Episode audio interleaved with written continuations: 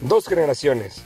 Olvídate del estrés, olvídate de la rutina y pásate la poca madre con nosotros. Sobre todo hablando de deporte, de lo que más nos apasiona, de lo que más nos gusta, de la actualidad y de antaño. Ven con nosotros, te invitamos. El deporte a través del tiempo. Bienvenido a 2G, un podcast diferente, en donde dos generaciones se encuentran para hablar de toda la actualidad del mundo deportivo y contrastar con las viejas glorias del deporte con un estilo particular. Acompáñanos en esta gran aventura. Y bienvenidos al episodio 4 de esta primera temporada de Dos Generaciones. Soy Alejandro Orellana y para mí es un placer estar de nueva cuenta con mi compañero y amigo, el viejo de 2G, Justo Ávila. ¿Cómo estás, Justo? ¿Qué tal, mi querido Alex? Muy buenas tardes, muy buenos días, muy buenas noches.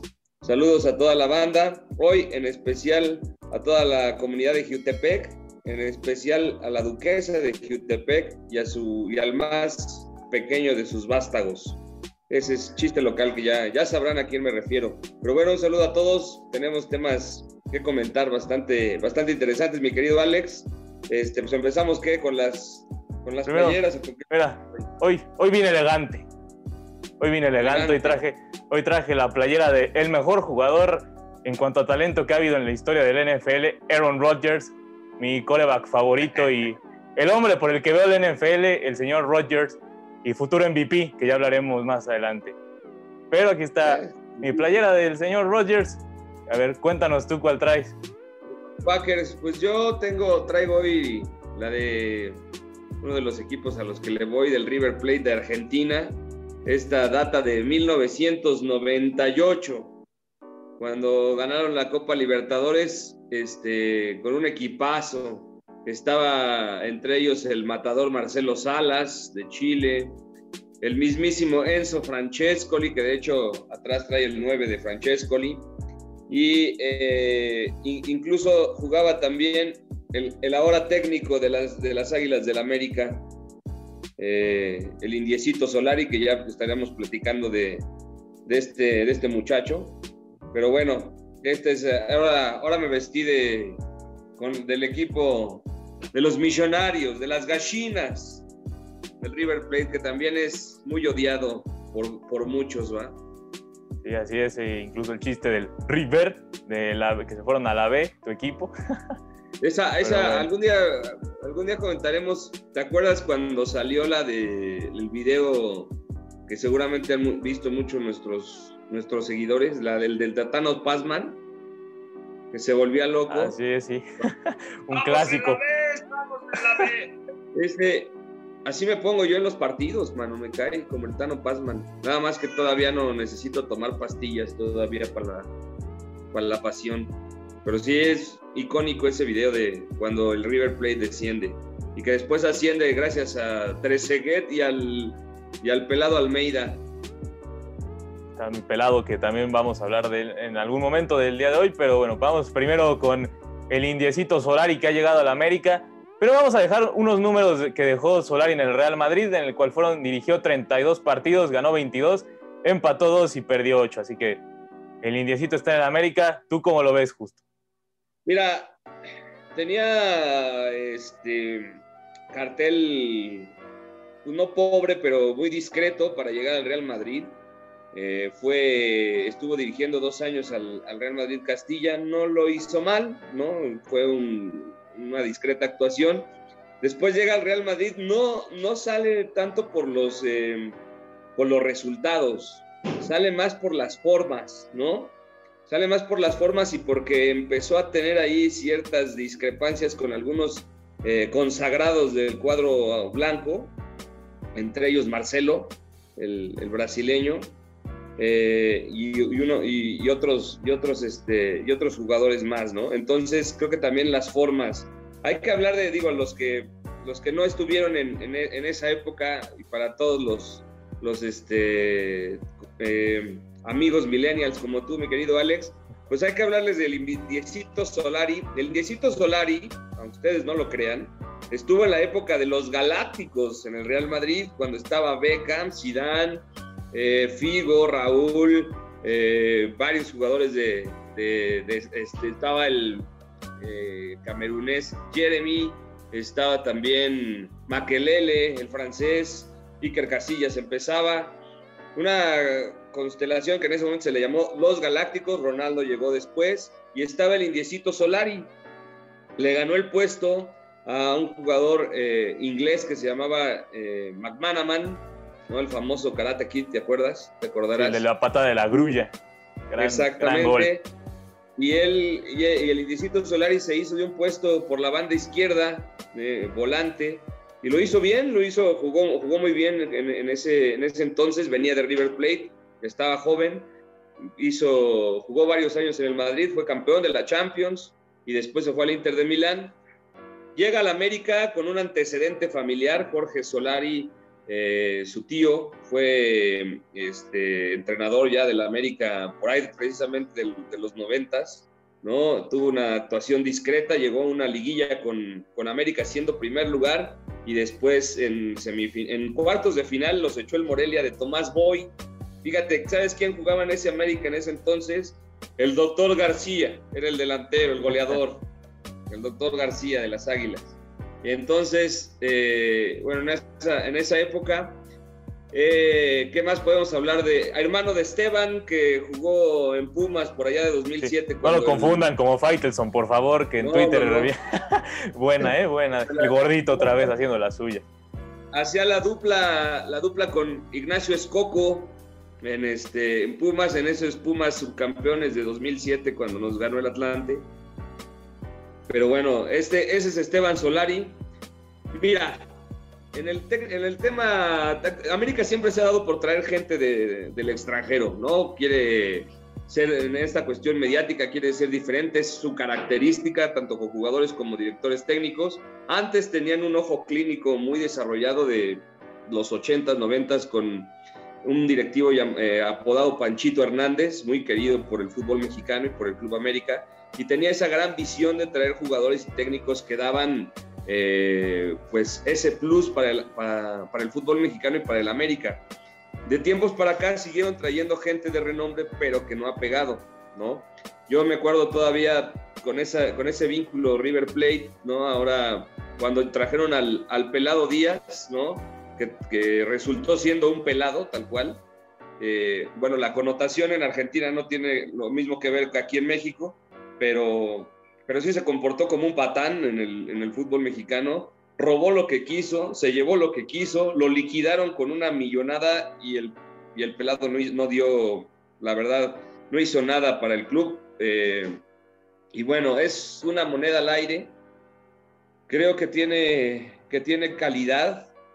Mm, eh, es, la, es el momento de, de, que la prueba es un caballero, eso sí, es un, es un tipo con mucha educación muy preparado, pero bueno, a veces en el fútbol mexicano y en el fútbol en general no, no determina, ¿no? Pero ahora sí que es una moneda en el aire, no te puedo asegurar si sí o si no va, va a brillar, ya tendremos que verlo. Yo honestamente creo que no va a funcionar del todo y en este torneo de plano no creo. O sea, si le dan chance de, cuajar un poquito y de que en el verano eh, haga su, plan, planifique su plantilla él, tal vez, pero lo veo complicado.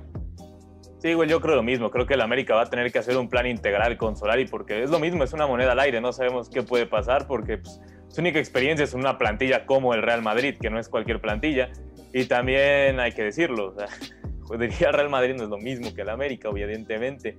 Y también. No. Y también. No, digo... no, es lo mismo, no es lo mismo, pero guardando, para, guardando los debidos parámetros de, de, de, cada liga, pues es más o menos la presión similar, ¿no? Eh, que, que, se vive en, la presión que se vive en América es como que se, la que se vive en el Madrid, obviamente te digo, guardando obviamente los parámetros eh, correctos, ¿no? Pero sí, sí, este, sí es una presión, yo creo que en México es el equipo que más presión ejerce, ¿no?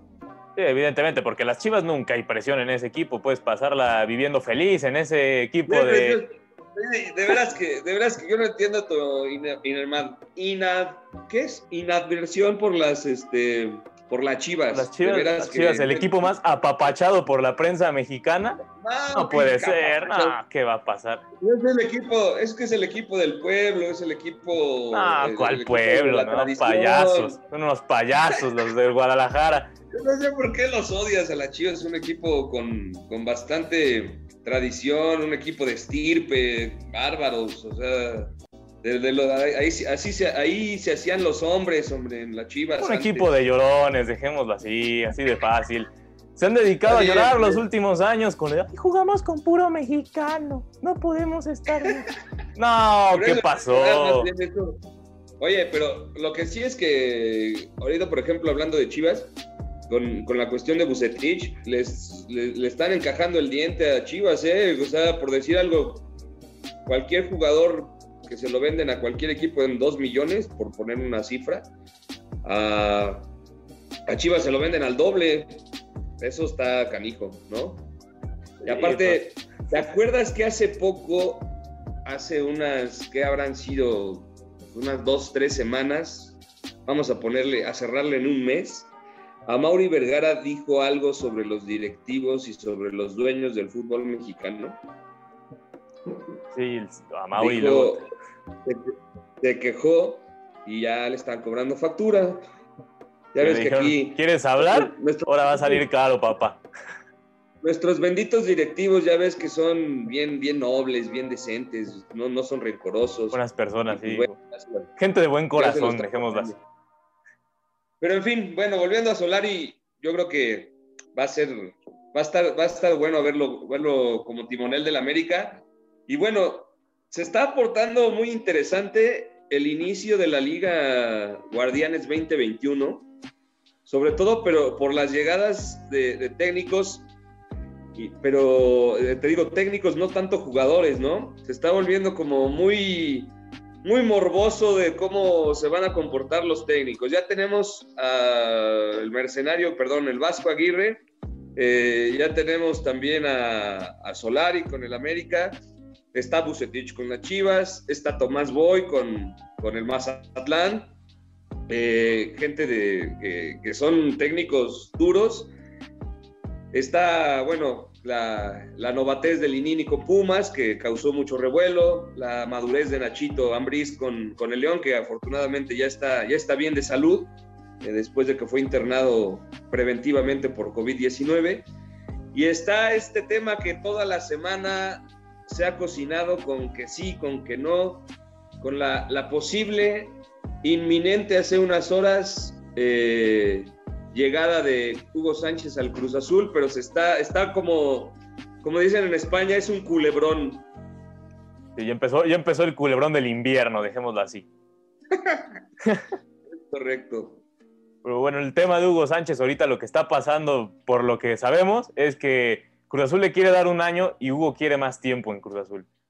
Yo creo que Cruz Hugo Azul siempre se hace cree- bien, hace bien Cruz Azul, la verdad. Ya sé bien, por Dios, te voy a decir una cosa. Si este caballero, este triunfador, este señor que es el jugador más eh, condecorado del fútbol mexicano, llega al Cruz Azul, por favor le pido a toda la afición cementera que valoren lo que van a tener, que valoren el, el tamaño de, de- de figura que van a tener. Ahí voy, antes de que me empiecen a apedrear, voy a explicar por qué. Como jugador, intachable, un jugador el, el más grande del fútbol mexicano, sin lugar a dudas. Al que me pongan enfrente, se lo cepilla. Aunque en la selección no haya brillado tanto, lo que hizo no tiene comparación y nadie lo ha logrado siendo mexicano. Ahora, como técnico, sí tiene sus asegúnes. Claro, no es un gran estratega, es un motivador, pero digo, un bicampeonato no se lo regalan a nadie.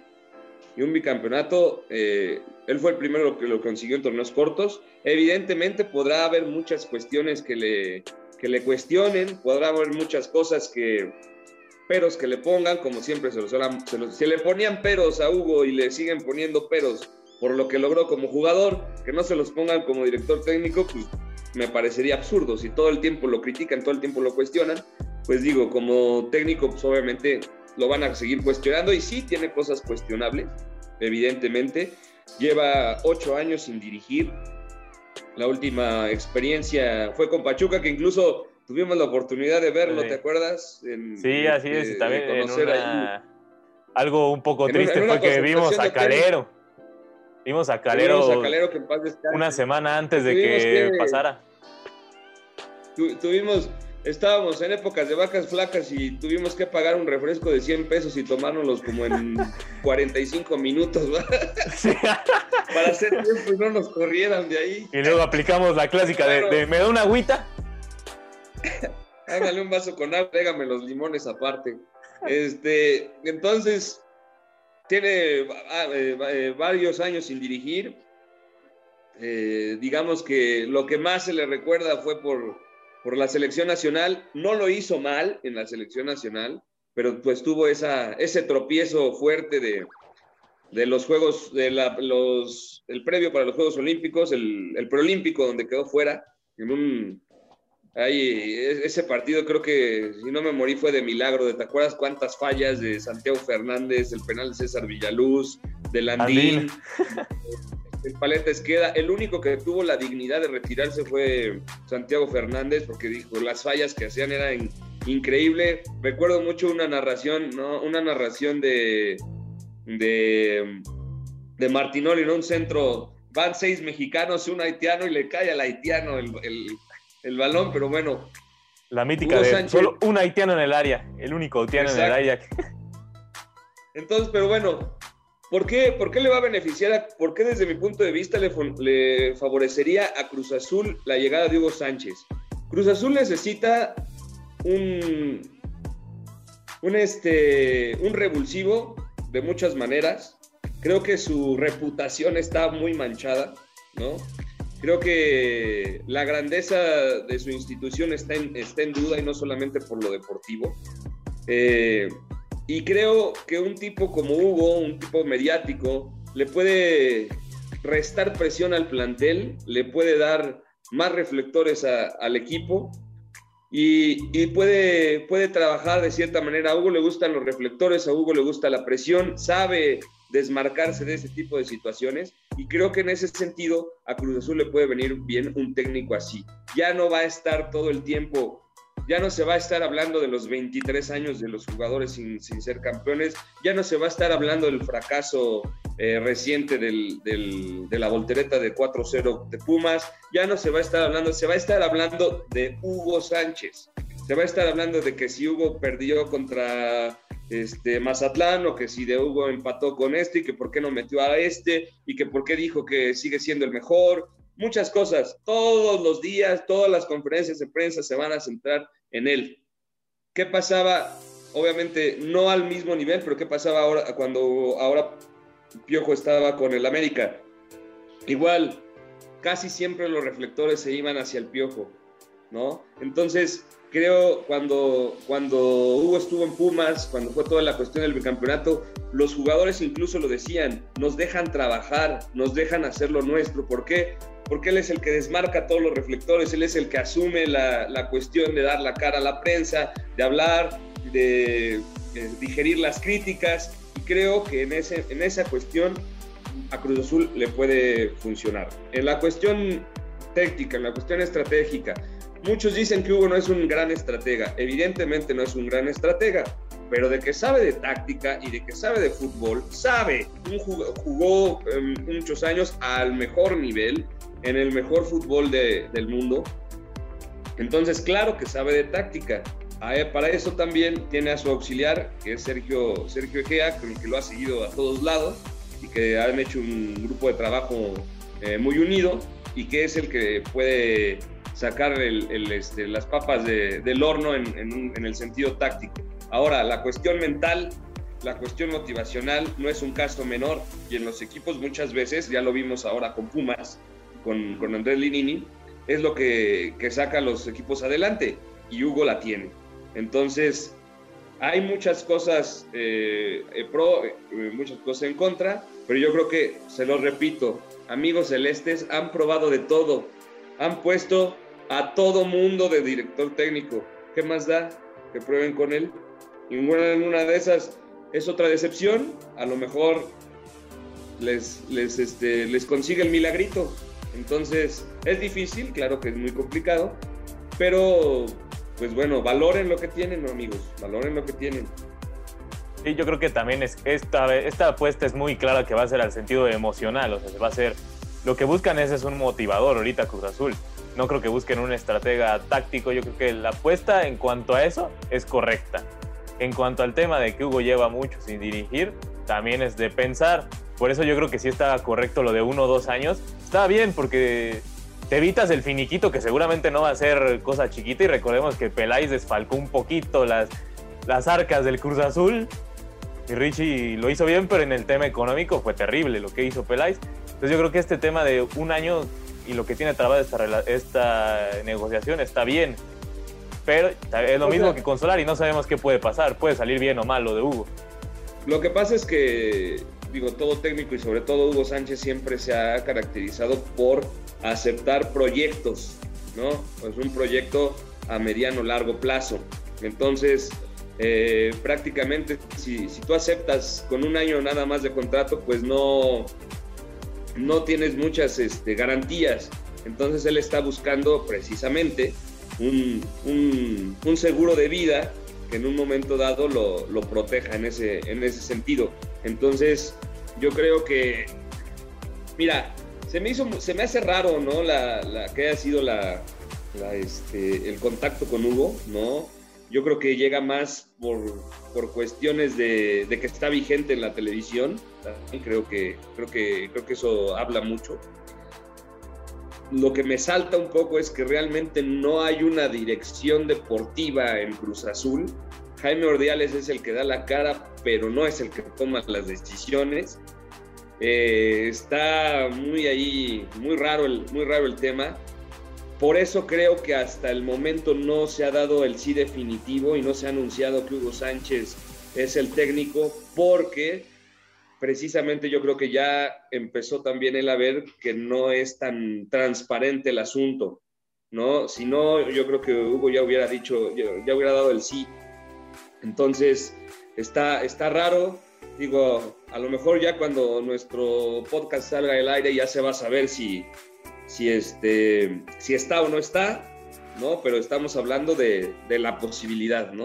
Creo que en dado caso de que no se dé, de que se caiga de la noche a la mañana esto, pues la única posibilidad es Alfonso Sosa, ¿no? Sí, el Pochito Sosa que, no, me, digamos así, gris, no se sabe qué podemos esperar de Ponchito Sosa. es que volviendo, volviendo a lo mismo, volviendo a lo mismo ahorita que dices de Poncho Sosa, por eso Hugo le puede dar otra, otra situación a Cruz Azul, porque lo que necesita Cruz Azul es salir del, de lo grisáceo, de lo mediocre. Necesita estar en los extremos Cruz Azul, o blanco o negro, no gris. Eso es lo que necesita Cruz Azul. Sí, tan recordemos que el candidato número uno era Matías Almeida, pero pues por el tema económico que es imposible pagarle a Almeida su carta de rescisión del San Juan. Bueno, no es imposible, pero. No, pero solamente, no, solamente es el tema económico. Yo, mira, yo, yo lo que creo también, digo, he seguido toda, toda la carrera de Hugo Sánchez y algo, eh, yo creo que ningún técnico con este fácilmente acepta dirigir a Cruz Azul por todo lo que significa. Hugo lo, acepta, lo, lo puede aceptar porque es un tipo necio, es un tipo terco, es un tipo que le gustan los retos, que le gusta romper paradigmas. Y si le dicen que el Cruz Azul no ha sido en 23 años campeón, él puede, él puede, aunque no lo logre, él va a decir, yo lo puedo hacer y puedo diseñar un plan para lograrlo. Ya puede, eh, en, el, en el de intentarlo, pueden pasar muchas cosas pero es un tipo que no le, no le dan miedo los retos, que le gustan los desafíos. Entonces, por eso es un tipo que, puede, que, podría aceptar al Cruz Azul, pero no tan fácil, o cualquier otro técnico lo acepta. Mira, eh, Hugo Sánchez, volvemos a lo mismo, tiene ocho, años sin, ocho años sin dirigir. Prácticamente ya se había redesignado a ya no dirigir. Esta podría ser su última carta. Ya no tiene nada que perder. Si le sale, se va para arriba otra vez. ¿Estás de acuerdo? Si no le sale, no pasa nada. No, si no, sale, no pasa nada. Entonces, pero otros técnicos, Matías Almeida, no se va a quemar yendo a Cruz Azul. Y para, para quemarse necesitaría obviamente un salario y una cuestión interesante, ¿no?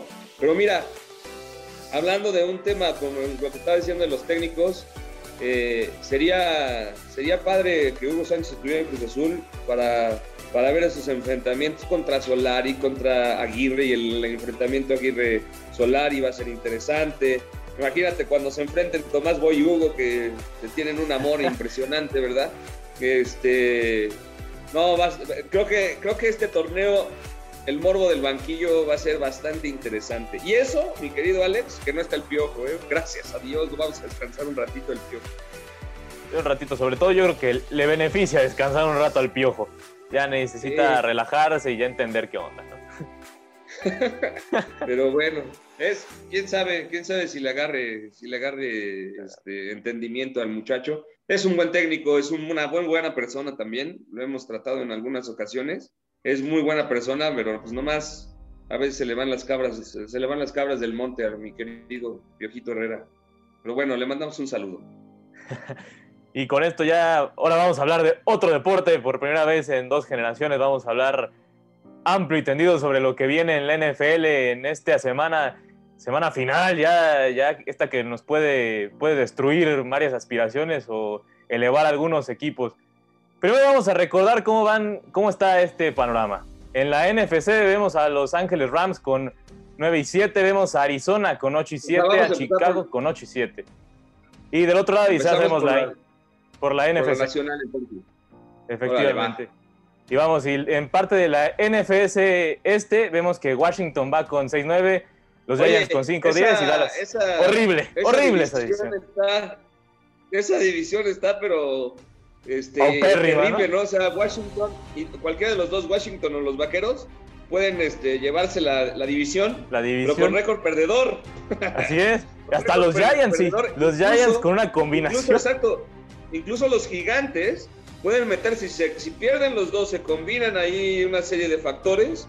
Los gigantes pueden eh, eh, este, ganar la conferencia. Ahorita tienen 5-10, ¿no? Entonces, no, sí está, paupérrima, ¿no? Paupérrima esa división.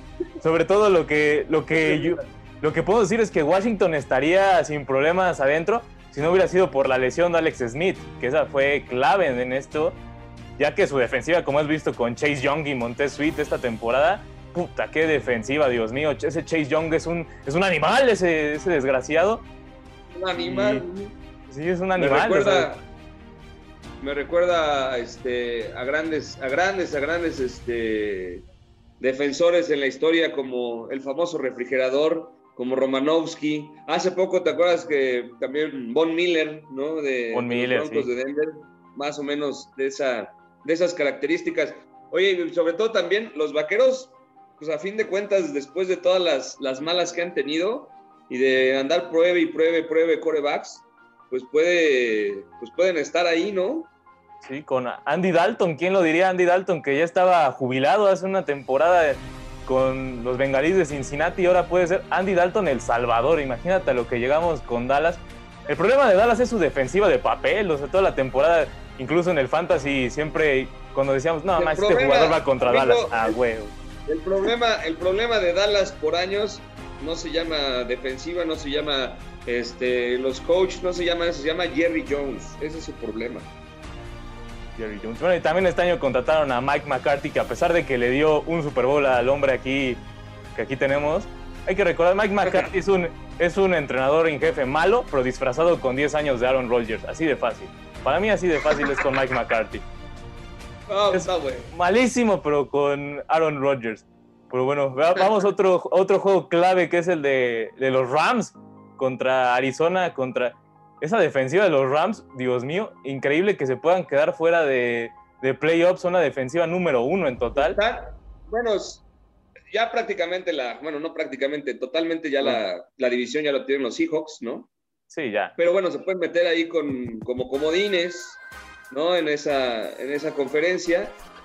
Está 9-6, van contra los Cardenales que ya prácticamente, bueno, todavía te pueden meter los Cardenales, de hecho, ¿no? Sí, de hecho ese juego es muy clave porque se enfrentan entre ellos, Arizona y Rams van.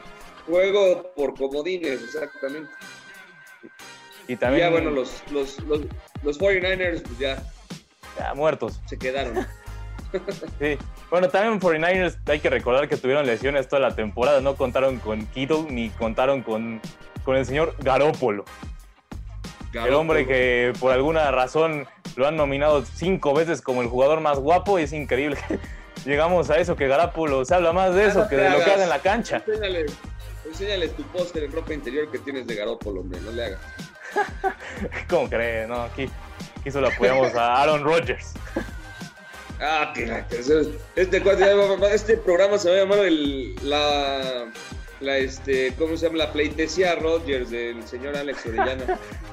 Ahorita con la, con la división este, norte está precisamente tus, tus Packers, ¿no?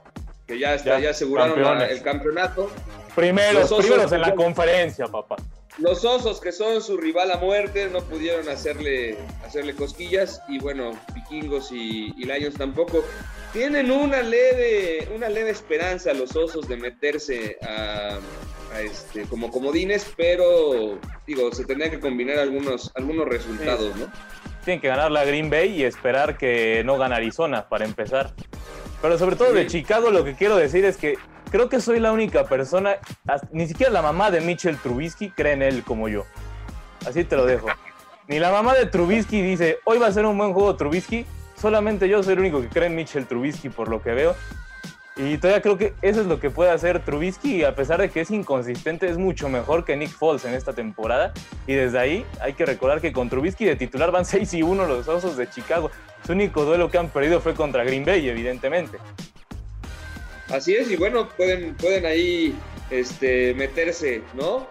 Y bueno, en la última, en la División Sur, tenemos a los Santos de Nueva Orleans que ya están asegurados, ¿no? Una, una campaña más en playoffs de, del señor Breeze. Y bueno, están los la, la sensación, los bucaneros de Tom Brady.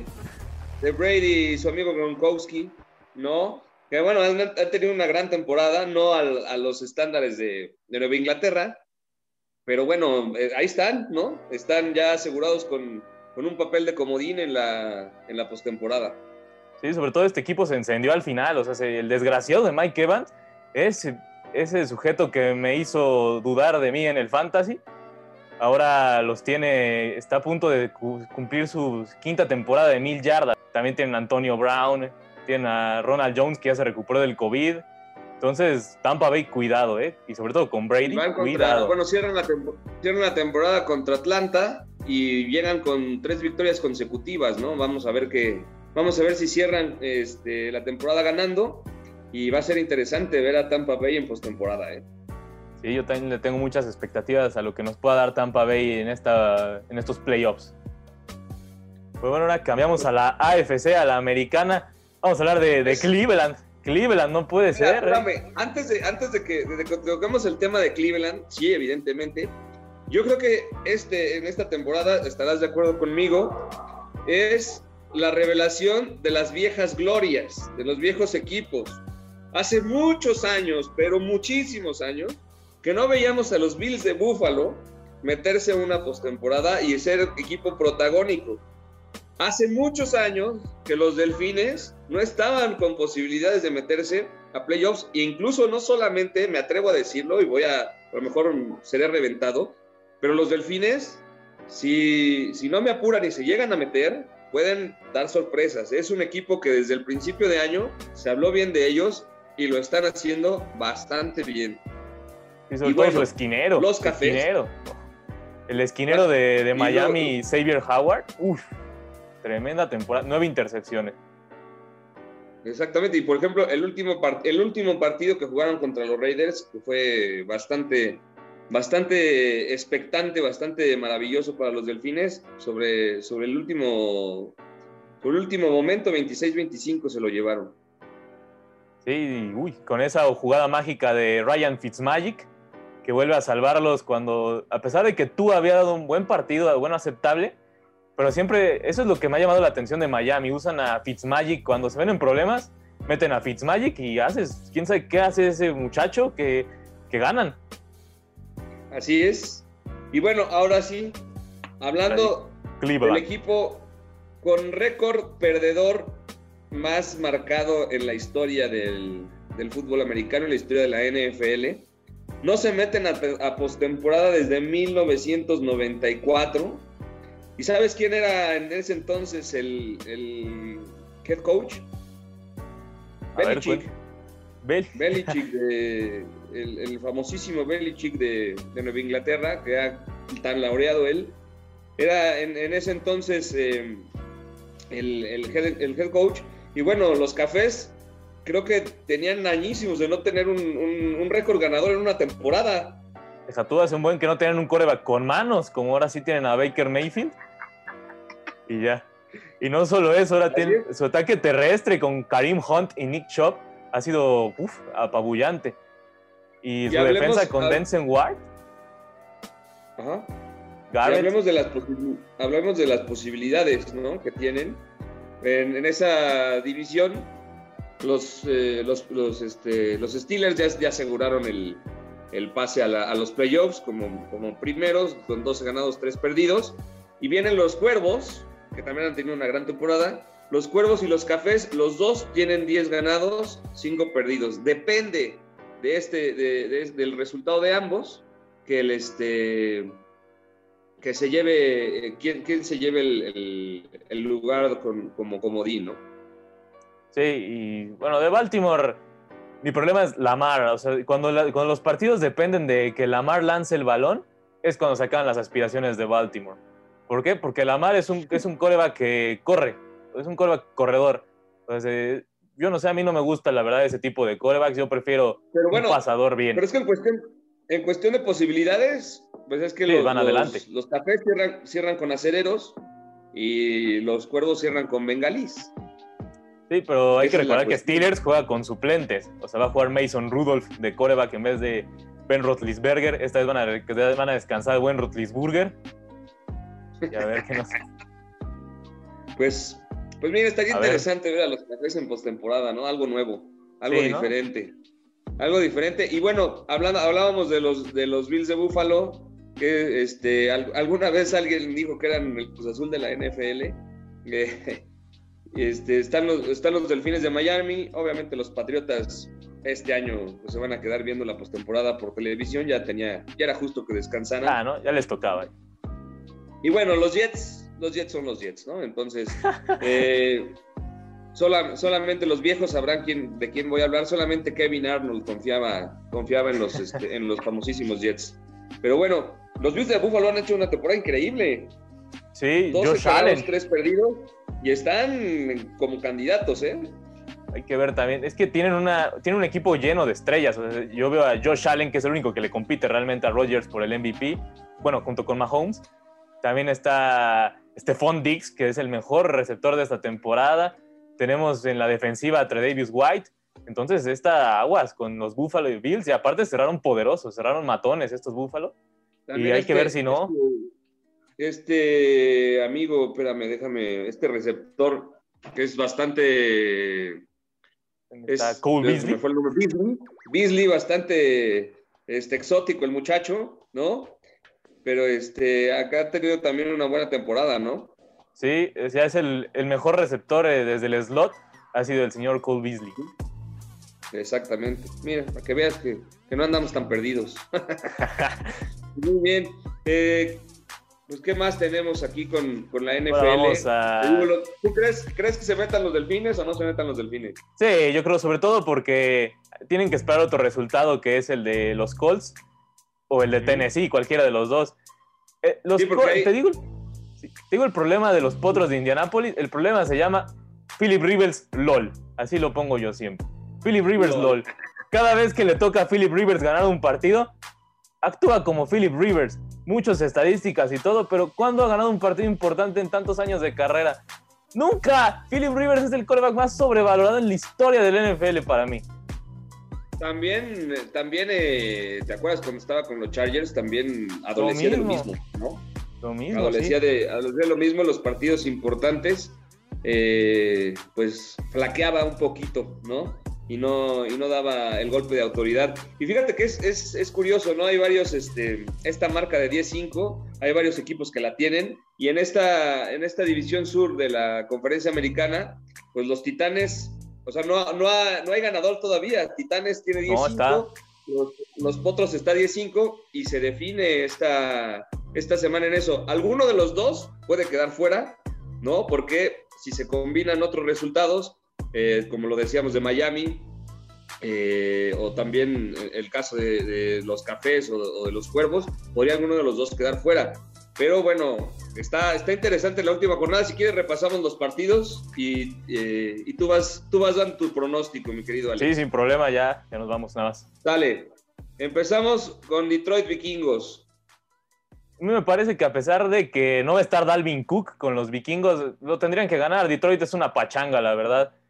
Toda la temporada ha sido la peor defensiva, entonces es una pachanga. Solo tienen un buen jugador que se llama DeAndre Swift y deciden no usarlo. Explícame, eh, tienen un corredor de que ha, incluso roto de récords de Barry Sanders en cuanto a yardas por acarreo y no lo usan. ¿En qué momento piensa Detroit ganar así? pues seguimos porque si no aquí a mi amigo Alex le va a dar un infarto tan joven, hombre. Hace, hace sobre todo, sobre todo no crean que es porque le interesen mucho los Leones de Detroit o los equipos. Lo que pasa es que al amigo le interesa mucho su fantasy y hace corajes por el fantasy y entonces por eso habla tan mal de algunos de los jugadores, pero no es personal, ¿vale? Bueno, siguiente partido, el que hablábamos del señor Brady va, va a los emparrillados para enfrentar a los halcones de Atlanta. Sí, yo creo que ahí no ni siquiera hay mucho que decir. Va a ganar Tampa Bay fácil, aunque descansen jugadores, van a ganar fácil. Atlanta ha sido un desastre toda la temporada. Perfecto. En duelo de, eliminados, los Patriotas contra los perdidísimos Jets de Nueva York. Aquí voy a decir algo muy raro, pero los Jets van a ganar este partido. Llevan dos semanas ganando seguidas. Entonces yo creo que esta vez va a ser la tercera seguida para los Jets. Sí, sus últimos dos triunfos han venido así. Como he dicho, los Jets son tan malos que hasta perdieron a Trevor Lawrence. Así de fácil son. No, bueno, es que caso, están raros los Jets, ¿no? Pero bueno, vámonos ahora con este, este partido que, está, que está bastante interesante. Se juega la, la vida los Delfines de Miami. Los Bills ya aseguraron el, este, el lugar como líderes. Ya están en postemporada y los Delfines buscan ese, como le dicen en Estados Unidos, el Will Card, ¿no?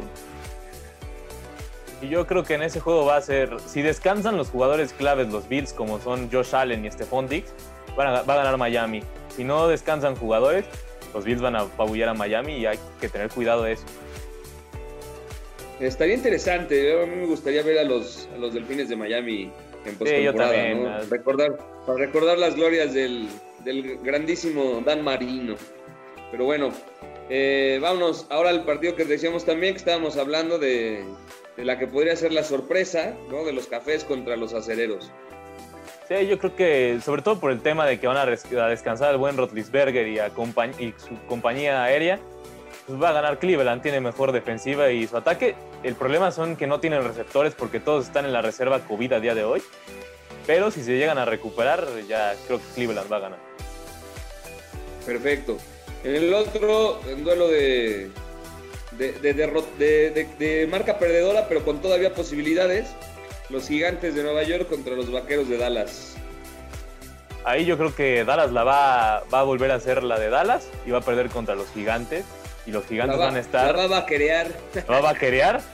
Entonces va, cuidado con los gigantes. Yo también creo que los gigantes aguas y se meten a playoff porque son una buena defensiva como haciendo la analogía del fútbol del fútbol mexicano, los, gigantes es el típico equipo que se mete como en ocho y le pega el primero, ¿ah? Ándale, justamente. Ya lo, han hecho, ya lo han hecho varias veces. Yo creo que si hay un equipo que Brady alucina, es a los, a los gigantes. Los gigantes.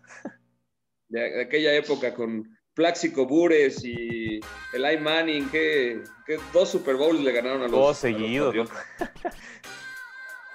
Y, sobre todo uno fue con una... De, los, los, Patriotas habían hecho una temporada perfecta. La temporada perfecta, sí.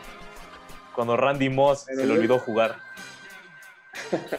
Tenemos el partido de, los eh, Potros de Indianápolis contra los Jaguares de Jacksonville. que Jacksonville es bien malo, la verdad. O sea, Jacksonville nada más tiene un buen jugador en toda su plantilla, pero para beneficio de los Can, que son la, que están haciendo un festín ahorita ya sabiendo que va a llegar Trevor Lawrence el próximo año.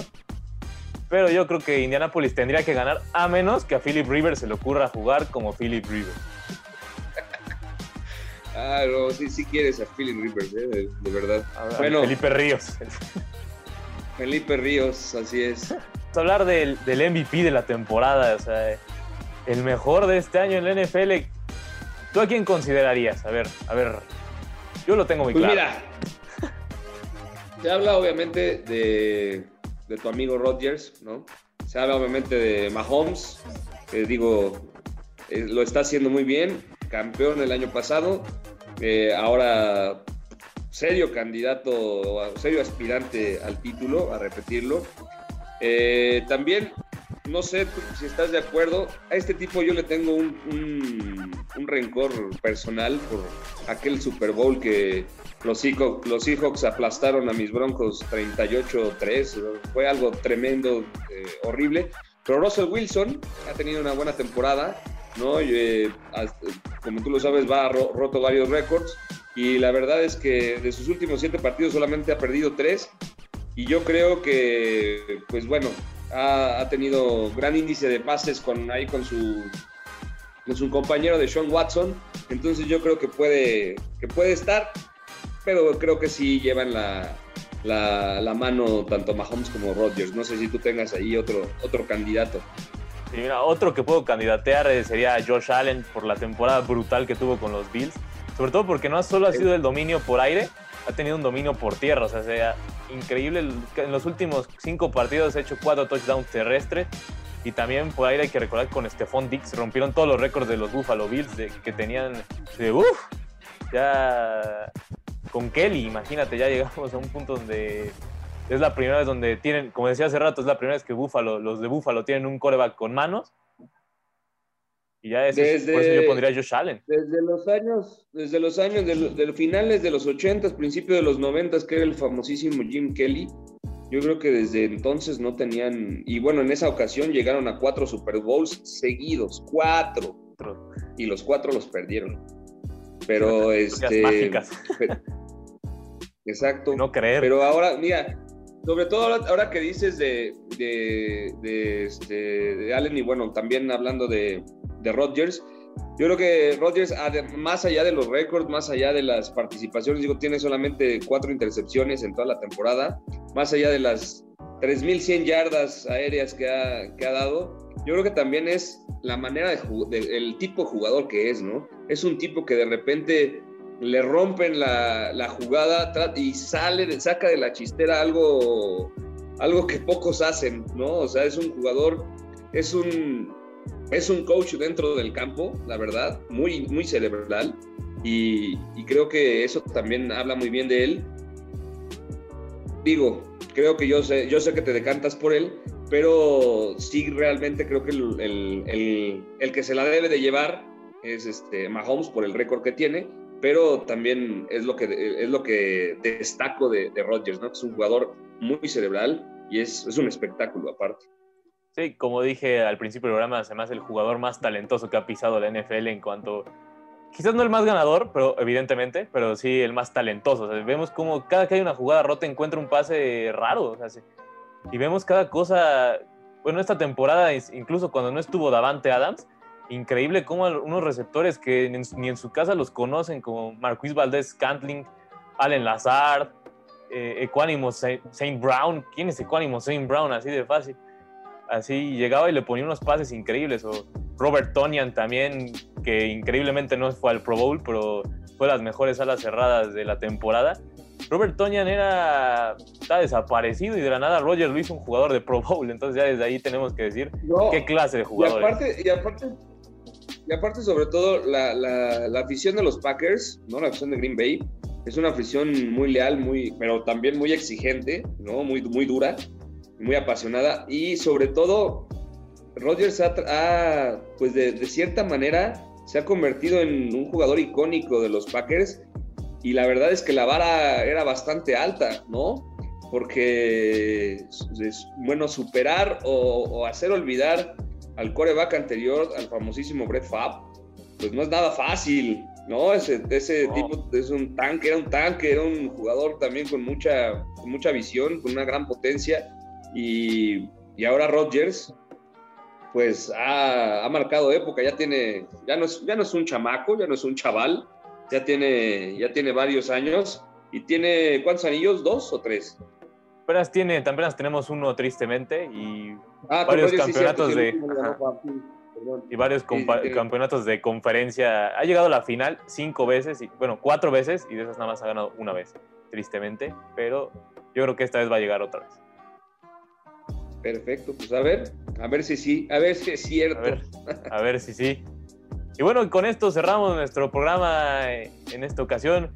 Justo algo que tengas que aportarnos para este cierre.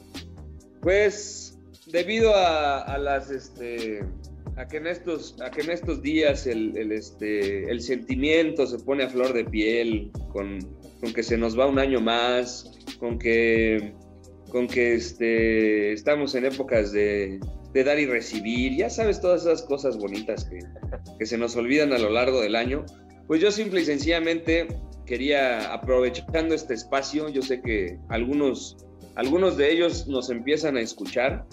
No, no puedo decir eh, nombres, no puedo decir el nombre de las instituciones por cuestiones, ya sabes, de, seguridad y de muchas otras. Pero bueno, tú sabes que, soy director técnico.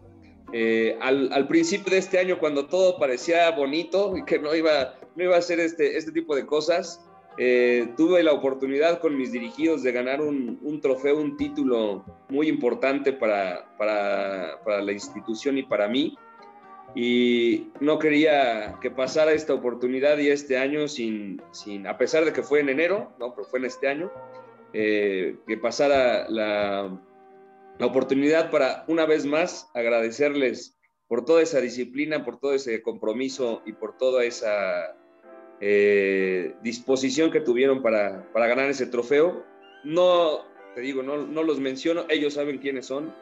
Y, bueno, era, era nada más para cerrar el año, desearles a todo mundo un 2021 muchísimo mejor que el 2020.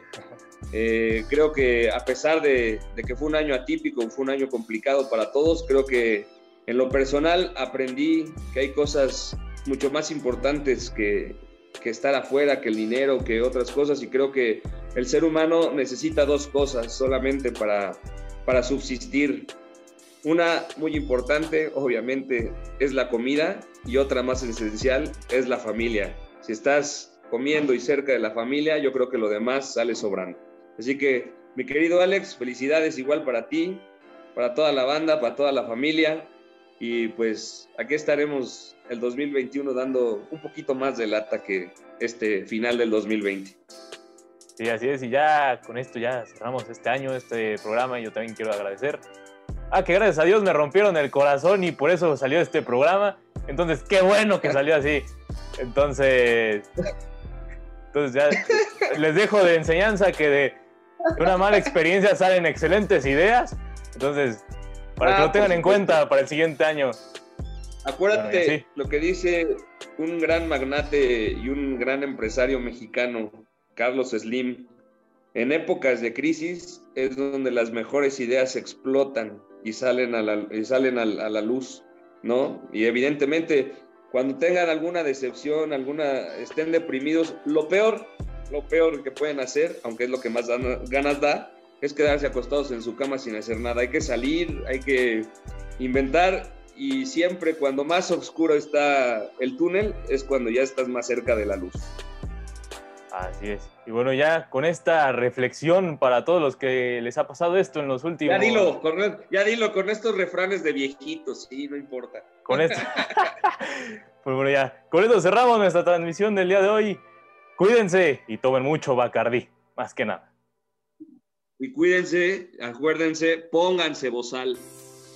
Así es, y no dejen de seguirnos en todas nuestras redes sociales, ya saben, por Facebook en Dos Generaciones, por Twitter en Dos Generaciones-P y por Instagram igual por Dos Generaciones-Podcast. Y nos vemos en la... Un abrazo.